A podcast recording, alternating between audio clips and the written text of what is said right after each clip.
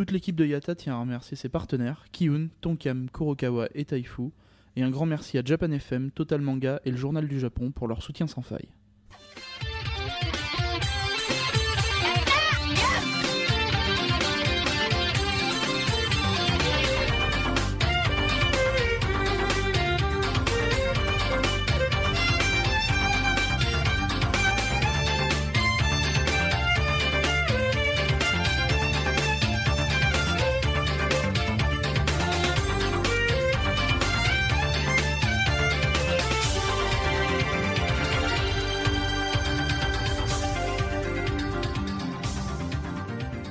Kambawa Minasan, Road to Japan, épisode 5. Ici c'est toujours Misaki, mais dans une version fatigue plus 100.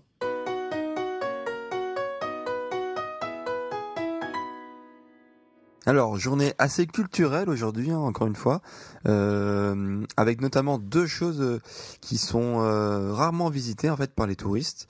Euh, on, a, on, a commencé dès le matin avec euh, ce qui s'appelle le Kogai Kijido. Euh, c'est le bâtiment, tout simplement, c'est le bâtiment qui abrite la diète nationale. Alors rien à voir avec un régime en particulier, c'est juste que la diète ici, c'est égal à notre parlement à nous. Et en fait, c'est composé, c'est la, la réunion de la Chambre des représentants, donc l'équivalent de notre Assemblée nationale, et de la Chambre des conseillers, qui est équivalent à peu près à notre Sénat. Euh, alors, faut savoir que c'est quand même, euh, enfin, on, on, a eu assez de mal à, à pouvoir rentrer dedans, euh, puisque a priori, en fait, ils acceptent pas euh, les étrangers qui sont pas en groupe et qui n'ont pas réservé avant, un truc du genre. Euh, et en tout cas, j'ai dû euh, pas mal négocier avec les policiers l'entrée, leur montrer, leur montrer que je connaissais un peu la langue, et finalement, j'ai pu, on a pu rentrer avec un groupe classique de japonais mais euh, donc du coup euh, visite entièrement en japonais.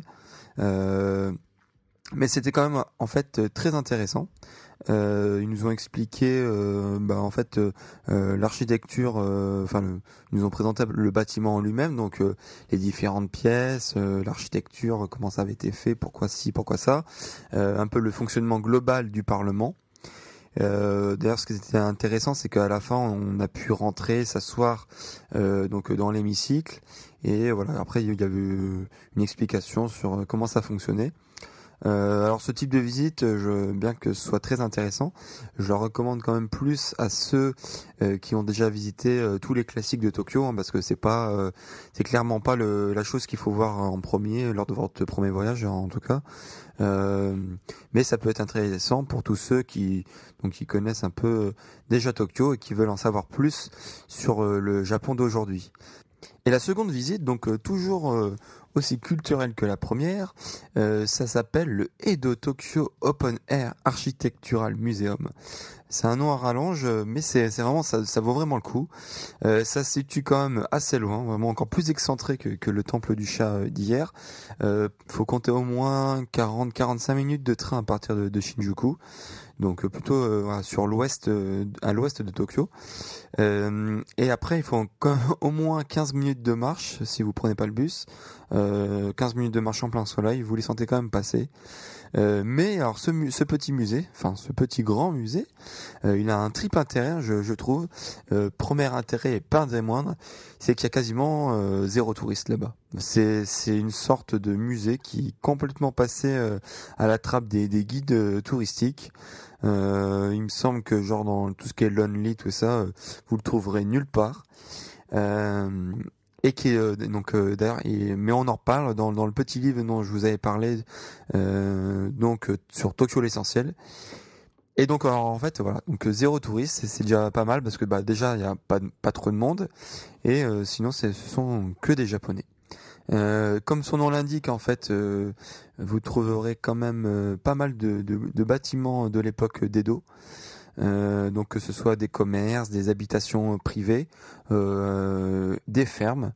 Euh, et la majorité, en fait, ce qui est surtout bien aussi, c'est que donc là, vous vous pouvez vous balader dans, dans un vrai petit village avec euh, toutes les composantes euh, d'un village, voilà, que ce soit des des, des installations religieuses avec des, des, des portails, des sortes de, de, de mini temples, et voilà. Et donc vous avez un photographe, un un, archi un architecte, vous avez des bah, toutes les tous les commerçants, etc., etc., et les fermes.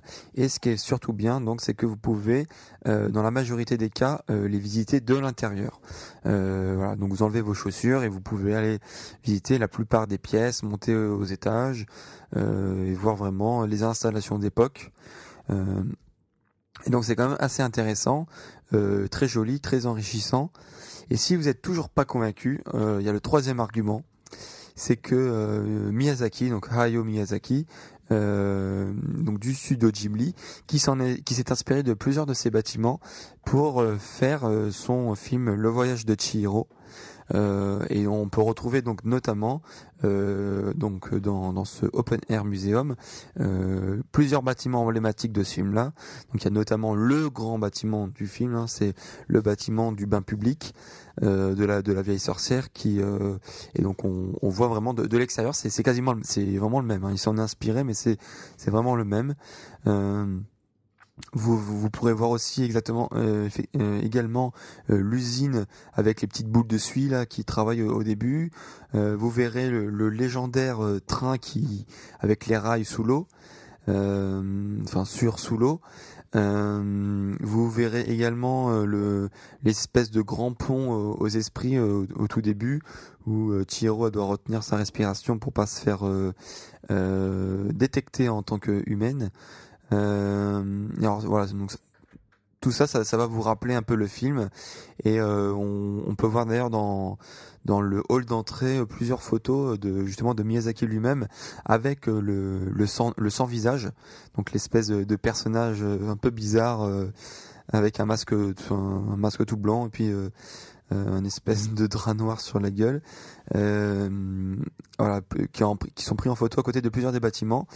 Et d'ailleurs, ce qui est, ce qui est, ce que vous pouvez voir aussi sur le blog, euh, c'est que le logo, le, logo du musée, il a été dessiné par Miyazaki lui-même. Donc voilà, toutes sortes de, de, petites choses qui pourraient vous intéresser. Euh, moi, je le recommande à, tout le monde en tout cas. Euh, c'est assez loin, c'est vrai. Enfin, assez loin entre guillemets, hein, parce que c'est euh, ça, vaut vraiment le coup. C'est pas si cher que ça, euh, 300 et quelques yens, il me semble, de, pour le trajet.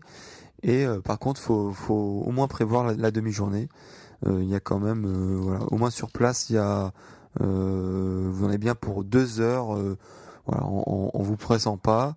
Il y a une sorte de, de, de restaurant d'Udon vraiment très bon, donc vous, vous, pouvez manger sur place. voilà, donc une petite visite que je vous recommande. Euh, et qui est, qui est, bien culturel. Euh, la minute Ekibi du, du, du jour du podcast. Euh, alors c'est c'est marrant parce que ça c'est c'est c'est la petite histoire dont, je vous avais raconté dimanche sur le jour 1 et 2 euh, une personne justement, enfin un japonais que j'avais rencontré par hasard euh, au concert, euh, quand on était au concert, enfin à l'extérieur du concert plutôt, et qui, qui était venu vers nous tout simplement en voulant taper la discute, en voulant savoir d'où on venait, etc. Et donc on avait parlé bah, pendant toute la durée. Et on s'était retrouvé suite à ça assez miraculeusement dans la foule de Akihabara le lendemain. Euh, vu la foule qu'il y avait sur place, euh, oui, c'est, on peut vraiment dire que c'est assez miraculeux. Euh, et donc ce soir, on s'est retrouvé une nouvelle fois pour faire un karaoké. Alors voilà, donc ça, me, ça me permet de faire une transition pour vous rappeler ceux qui connaissent toujours pas les caractéristiques du karaoké japonais.